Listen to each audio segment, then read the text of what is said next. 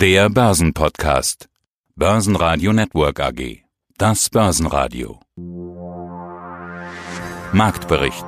Im Studio Sebastian Leben und Peter Heinrich und von der Börse Stuttgart Andreas Groß. Außerdem hören Sie diesmal zur DAX-Entwicklung Jochen Stanzel, Chefmarktanalyst von CMC Markets, zum Brexit-Durcheinander Vermögensverwalter Uwe Eilers von der Frankfurter Vermögen, zu den Halbjahreszahlen von Vita34 CFO Falk Neukirch und vom Forum Financials und Real Estate Ausschnitte der Interviews mit UBM-Chef Thomas Winkler und Peach Property-Vorstand Dr. Thomas Wolfensberger. Alle Interviews hören Sie in ausführlicher Version auf der Börsenradio-Website oder in der Börsenradio-App. Die gute Stimmung hält an.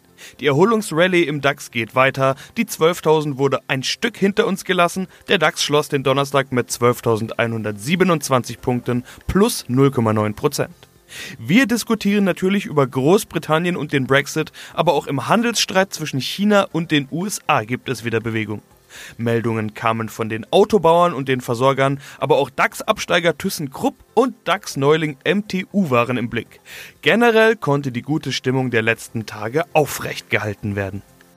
Die gute Stimmung, sie hält an, das ist die gute Nachricht. Die Erholungsrallye geht also heute am Donnerstag weiter in die nächste Runde. Ja, es gibt im Grunde genommen zwei Nachrichten, auf die die Anleger heute reagieren. Das eine ist die Schlappe für den britischen Premier Boris Johnson und es geht wohl voran in Gesprächen im Handelsstaat zwischen USA und China. All das lässt die Anleger zuversichtlicher werden. Gehen wir es mal der Reihe nach an. USA und China wollen jetzt angeblich Anfang Oktober im Rahmen des regelmäßigen strategischen Wirtschafts- und Handelsdialogs, wie es offiziell heißt, in Washington sprechen.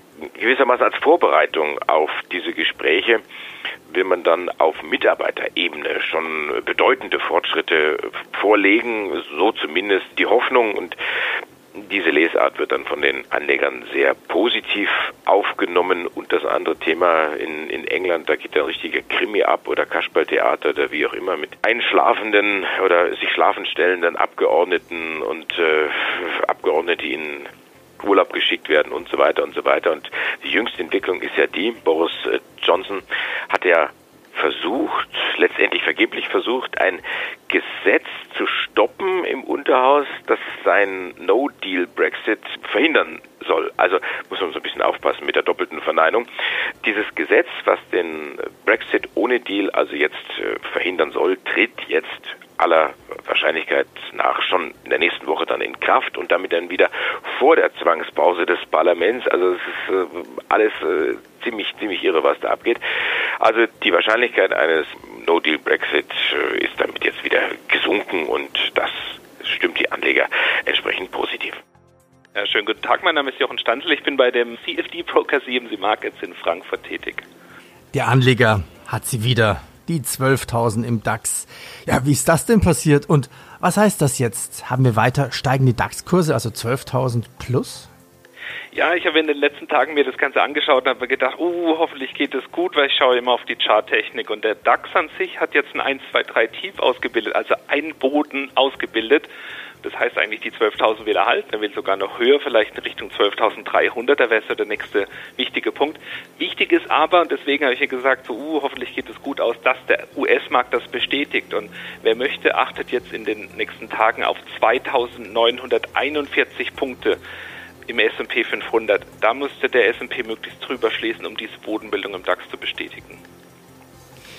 Showdown bei Brexit, Boris. Der Markt ist klar auf der Seite der Demokratie. Bisher hat ja Boris Johnson alle Abstimmungen im britischen Parlament verloren. Ja, und schon steigt das Pfund wieder. Wo steht denn das Pfund? 290 Pips über dem Dienstag. Am Dienstag drohte ja das Pfund total wegzubrechen nach unten. Also man nimmt da ein bisschen das Risiko raus für diesen No-Deal, weil jetzt es ein No-No-Deal-Gesetz geben soll. Man kann die No's schon gar nicht mehr zählen, aber wichtig ist ja nicht zu wissen, was die britische Politik nicht will, sondern wir wollen ja alle wissen, was sie will. Und das ist weiterhin offen. Ja, guten Morgen. Ich bin Gründer und Vorstand der Frankfurter Vermögen AG. Der Brexit. Yes, Mr. Speaker. Äh, ich hatte in den letzten zwei Nächten die Live-Übertragungen der Debatten im Fernsehen des britischen Parlaments angesehen.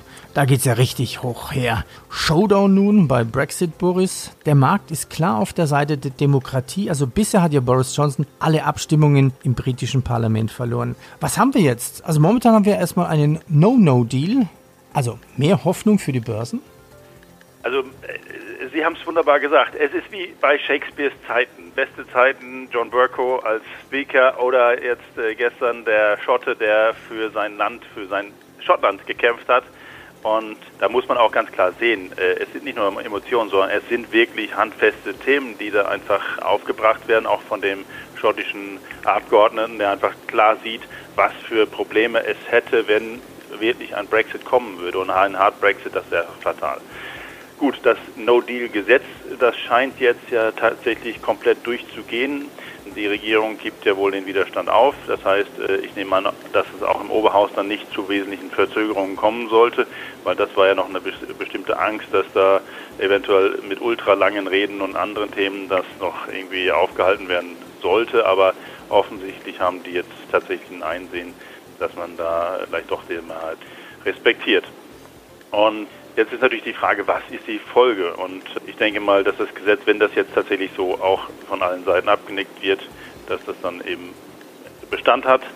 Und dann muss man sehen, dass es auf jeden Fall Neuwahlen geben wird. Aber vorher wird sicherlich noch irgendjemand dann das Notwendige tun und die Aufschubsthematik anstoßen. Das heißt, dass äh, die EU gebeten wird, weitere drei Monate äh, um Aufschub zu bieten. Ich meine, das ist natürlich alles lachhaft und lächerlich, aber äh, dieses Theater setzt sich natürlich da fort. Jetzt muss man dann einfach schauen, die Neuwahlen, die müssen dann unweigerlich kommen und die, ich denke mal, dass sie im November dann wahrscheinlich angesetzt werden. Oktober ist sehr kurzfristig, ich denke, November ist dann realistisch. Dann haben wir noch ein Thema, über das wir zuletzt häufig gesprochen haben. ThyssenKrupp und die Auf- und Abstiegsrunde im DAX. Thyssen ist raus, MTU ist drin. Was machen die Aktien?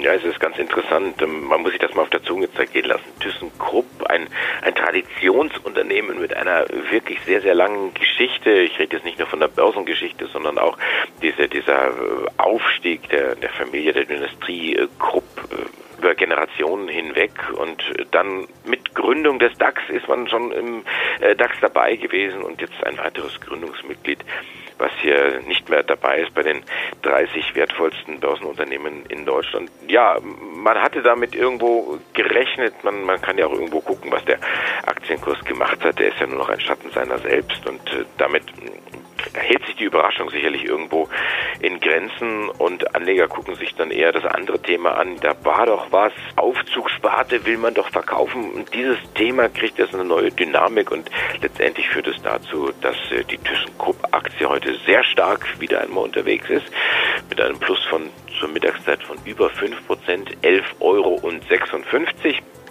Spitzenreiter hier im DAX. Und auf der anderen Seite, wenn jemand den DAX verlässt, tritt ja jemand an dessen Stelle. Müssen ja wieder die 30 dann aufgefüllt werden. Und das ist auch äh, eine kleine Überraschung. MTU, der Münchner Triebwerksbauer, rückt jetzt hier in die erste Börsenliga auf. Und äh, damit wären auch für mich irgendwo so ein bisschen Erinnerungen wach. In meiner langen, langen Vergangenheit als äh, Student der Luft- und Raumfahrttechnik in München hatte ich bei der MTU Praktikum gemacht und kann also sagen, ich habe da an den Triebwerken Triebwerken damals schon mitgebastelt. Gut, man hat natürlich die Ingenieurspraktikanten da nicht allzu viel machen lassen. Aber so diese, diese Nähe zu den, zu den Triebwerken für die zivile und für die militärische Luftfahrt, also da ist MTU einfach weltweit anerkannt und weltweit äh, führend und einer der wenigen Anbieter und ja, dass dieses Thema jetzt den Schritt bekommt und diesen Ritterschlag bekommt hier in die ersten Börsenliga. Das passt. Was macht hier die Aktie? Sie atmet ein bisschen aus. Leichtes Minus für die MTU-Aktie mit 0,6 Prozent. Mein Name ist Falk Neukirch, ich bin der Finanzvorstand der Vita 34 AG. Sie kommen in Ihre Visionen 2021 näher. EBDA plus 40 Prozent Verdoppelung des Ergebnisses, dazu im Interview gleich mehr. Vita 34, die Nabelschnur-Blutbank, also Stammzellen einlagern, wie sind eigentlich die Geburtenraten? Steigen oder fallen? Wie unterschiedlich ist das in den Ländern, in denen Sie tätig sind? Wir sehen teilweise ähnliche Entwicklungen. Die Geburtenraten stagnieren auf jeden Fall, sie steigen nicht. Das hat bisher aufgrund sowohl Fluch als auch Segen, aufgrund unserer geringen Marktdurchdringung, aber noch nicht keinen direkten Einfluss auf unser Geschäft. Wieso? Wir sind mit unserer äh, aktuellen Marge bezogen auf die Gesamtgeburten circa bei 1 bis 1,5 Prozent. Das ist natürlich sehr gering, sodass wir die geringe aus unserer Sicht doch noch nicht merkliche Verringerung der Geburtenrate in unserem, in unserem Geschäft aktuell nicht merken. Also der Umsatz ist nicht von der Anzahl der Geburten abhängig, sondern eher vom Erfolg des Vertriebes. Wer hat den meisten Vertriebseinfluss auf die Eltern? Das Internet, die Hebammen, Ärztinnen, Kliniken, die Frauenärzte.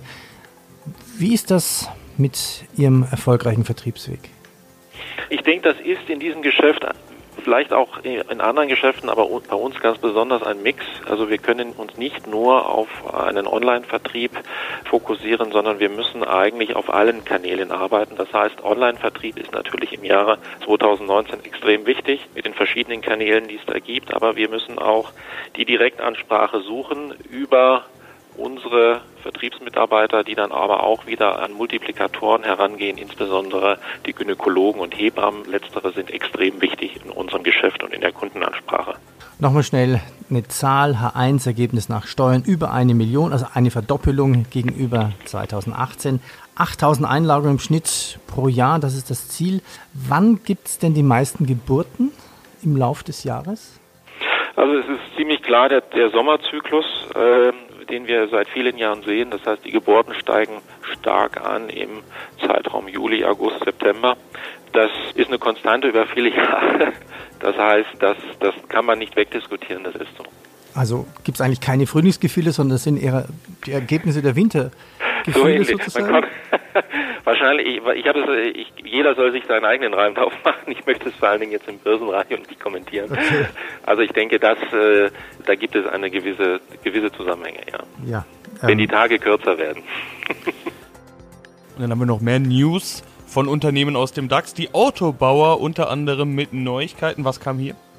Ja, es gab die Absatzzahlen des wichtigen amerikanischen Marktes, und zwar der Monat August, und da hat man doch deutliche Absatzanstiege erzielt, und zwar Reihe rechts hier mit Volkswagen, BMW und Daimler. Und die Aktien auch gut im Aufwind, stärker als der Markt, etwa 1,5 Prozent geht's nach oben. Es gab das Labor Day Feiertagswochenende, was sicherlich auch so ein bisschen geholfen hat. Mir war das auch gar nicht so bewusst, dass man an diesem Feiertagswochenende die Käufer mit Rabatten in die Autohäuser lockt und ja, die machen dann ihre Geldbörsen auf und haben dann Autos gekauft, vor allen Dingen vielleicht nicht so ganz spritsparende SUVs und dieser SUV-Boom in den USA hält nach wie vor an und ist Rückenwind für die Aktien von Volkswagen, BMW und Daimler. Mein Name ist Thomas Wolfensberger und ich bin CEO der Peach Property Group. Sprechen wir über das Nachholpotenzial, das Sie angesprochen hatten. Unter anderem Mieteinnahmen hatten Sie da genannt, dass es da Nachholpotenzial gibt. Wie steigern Sie die Mieteinnahmen? Klar, wir wissen alle, dass Mietsteigerungen ein probates, ein übliches Mittel sind. Wie sieht das bei Ihnen aus? Was für Potenziale sehen Sie da? Ja, bei uns zuallererst kommt die Zufriedenstellung des Mieters, das ist das Allerwichtigste. Und wenn wir Mietsteigerungen machen, dann machen wir das da, wo wir denken, dass wir die beste Dienstleistung gemacht haben, sodass diese Steigerungen dann auf fruchtbaren Boden fallen sozusagen und dass, dass wir da keine Widerstände bekommen. Und das würden wir sonst auch nicht machen. Das hängt also sehr eng mit der, mit der Dienstleistungsqualität zusammen. Das Weitere ist natürlich, dass wir die Leerstände reduzieren. Das ist äh, das Aufholpotenzial, was ich meinte. Wir haben, wir haben ganz gezielt Portfolien eingekauft, die Leerstände haben und die können wir jetzt wegmanagen sozusagen mit dieser Plattform, die wir haben. Und dennoch wird wahrscheinlich weiter Wachstum im Fokus stehen. Nicht nur die bestehenden Leerstände abbauen, sondern vermutlich wird auch weiter zugekauft. Wie sind da Ihre Pläne? Ja, wir, haben, wir sind ziemlich gut ausgestattet mit Liquidität, um weiter wachsen zu können und sind an der Prüfung verschiedener Portfolien und äh, wir hoffen, dass wir bald mal wieder einen Zugang melden können. Auf jeden Fall hatten wir Ende Jahr 53 Millionen Schweizer Franken zur Verfügung und die sollen eingesetzt werden für weiteres Wachstum. Und äh, ja, wir freuen uns dann, wenn wir dazu was vermelden können. In der Vergangenheit gab es ja auch immer wieder Kapitalmaßnahmen. Sie hatten jetzt gesagt, Sie sehen sich ziemlich gut ausgestattet. Das klingt, als wäre so schnell keine weitere Kapitalmaßnahme geplant? Das kann man nie ausschließen, aber im Moment sind wir ziemlich gut aufgestellt für das nächste Wachstum. Außerdem Neuigkeiten bei den Versorgern. Was haben wir hier? Ja, da steht ja an, das Thema Energy, die RWE-Tochter, soll ja teilweise übernommen werden und integriert werden von E.ON. Und sobald dann die EU-Kommission diesen Deal zwischen den beiden Stromriesen freigegeben hat, und das ist die Meldung des Tages, wird E.ON dann die Zwangsabfindung der übrigen Energy-Aktionäre in die Wege leiten. Der Fachterminus ist ja hier Squeeze Out. Und da gibt es ja hin und wieder dann auch entsprechende Prämien, die dann nochmal bezahlt werden. Und so beobachtet man oft, dass Aktien, von denen zunächst gemunkelt wird, dass hier ein Squeeze Out bevorstehen könnte, dass sie nochmal gekauft werden, wir hatten das heute Morgen auch gesehen bei Energy, die Aktie 1% im Plus. Dann kam aber die DZ Bank ums Eck und hat gesagt, jetzt ist der richtige Augenblick, Gewinne mitzunehmen. Und das haben die Anleger dann auch gemacht. Und die Energy-Aktie drehte dann so leicht. Mein Name ist Thomas Winkler. Ich bin der CEO der UBM Development AG. Das ist der größte europäische Hotelentwickler. Wir treffen uns wieder wie in den vergangenen Jahren auch schon in Frankfurt auf dem Forum Financials und Real Estate. Sie haben kürzlich erst Ihre Zahlen veröffentlicht und die waren ja wirklich sehr gut. Und die entscheidende Nachricht ist, dass die Prognose gleich noch dazu angehoben wurde. Läuft es also so viel besser, als Sie erwartet haben? Es läuft auf alle Fälle sehr viel schneller hoch, als wir das erwartet haben. Wir haben die Prognose um 20 Prozent angehoben und rechnen jetzt mit einem Nettogewinn von 47 bis 50 Millionen Euro. Das würde am Hochpunkt sogar um 25 Prozent über der bisherigen Markterwartung liegen. Also eine deutliche Verbesserung. Woran liegt es, dass es so viel, Sie haben jetzt den Begriff schneller gewählt, dass es so viel schneller läuft, als Sie dachten? Wir haben uns ein sehr umfangreiches Programm vorgenommen und zwar nicht nur was die Fertigstellungen anbelangt, sondern auch was unsere Trade Sales anbelangt. Und da ist es uns gelungen, zwei, die wir uns eigentlich im Verlaufe dieses Jahres vorgenommen haben, schon vor der Verkündung der Halbjahreszahlen abzuschließen. Das sind die beiden Disney Hotels in Paris sowie ein fertig entwickeltes, aber noch nicht in Umsetzung befindliches Projekt in Dornach bei München. Ja, da sind Häkchen dran. Ich habe gerade die Präsentation geöffnet. Lässt sich daraus schließen, dass die Nachfrage, wenn solche Sales und auch äh, Forward Sales so schnell nach wie vor möglich sind, dass die Nachfrage, dass das Marktumfeld, dass das Branchenumfeld nach wie vor äh, sehr gut ist?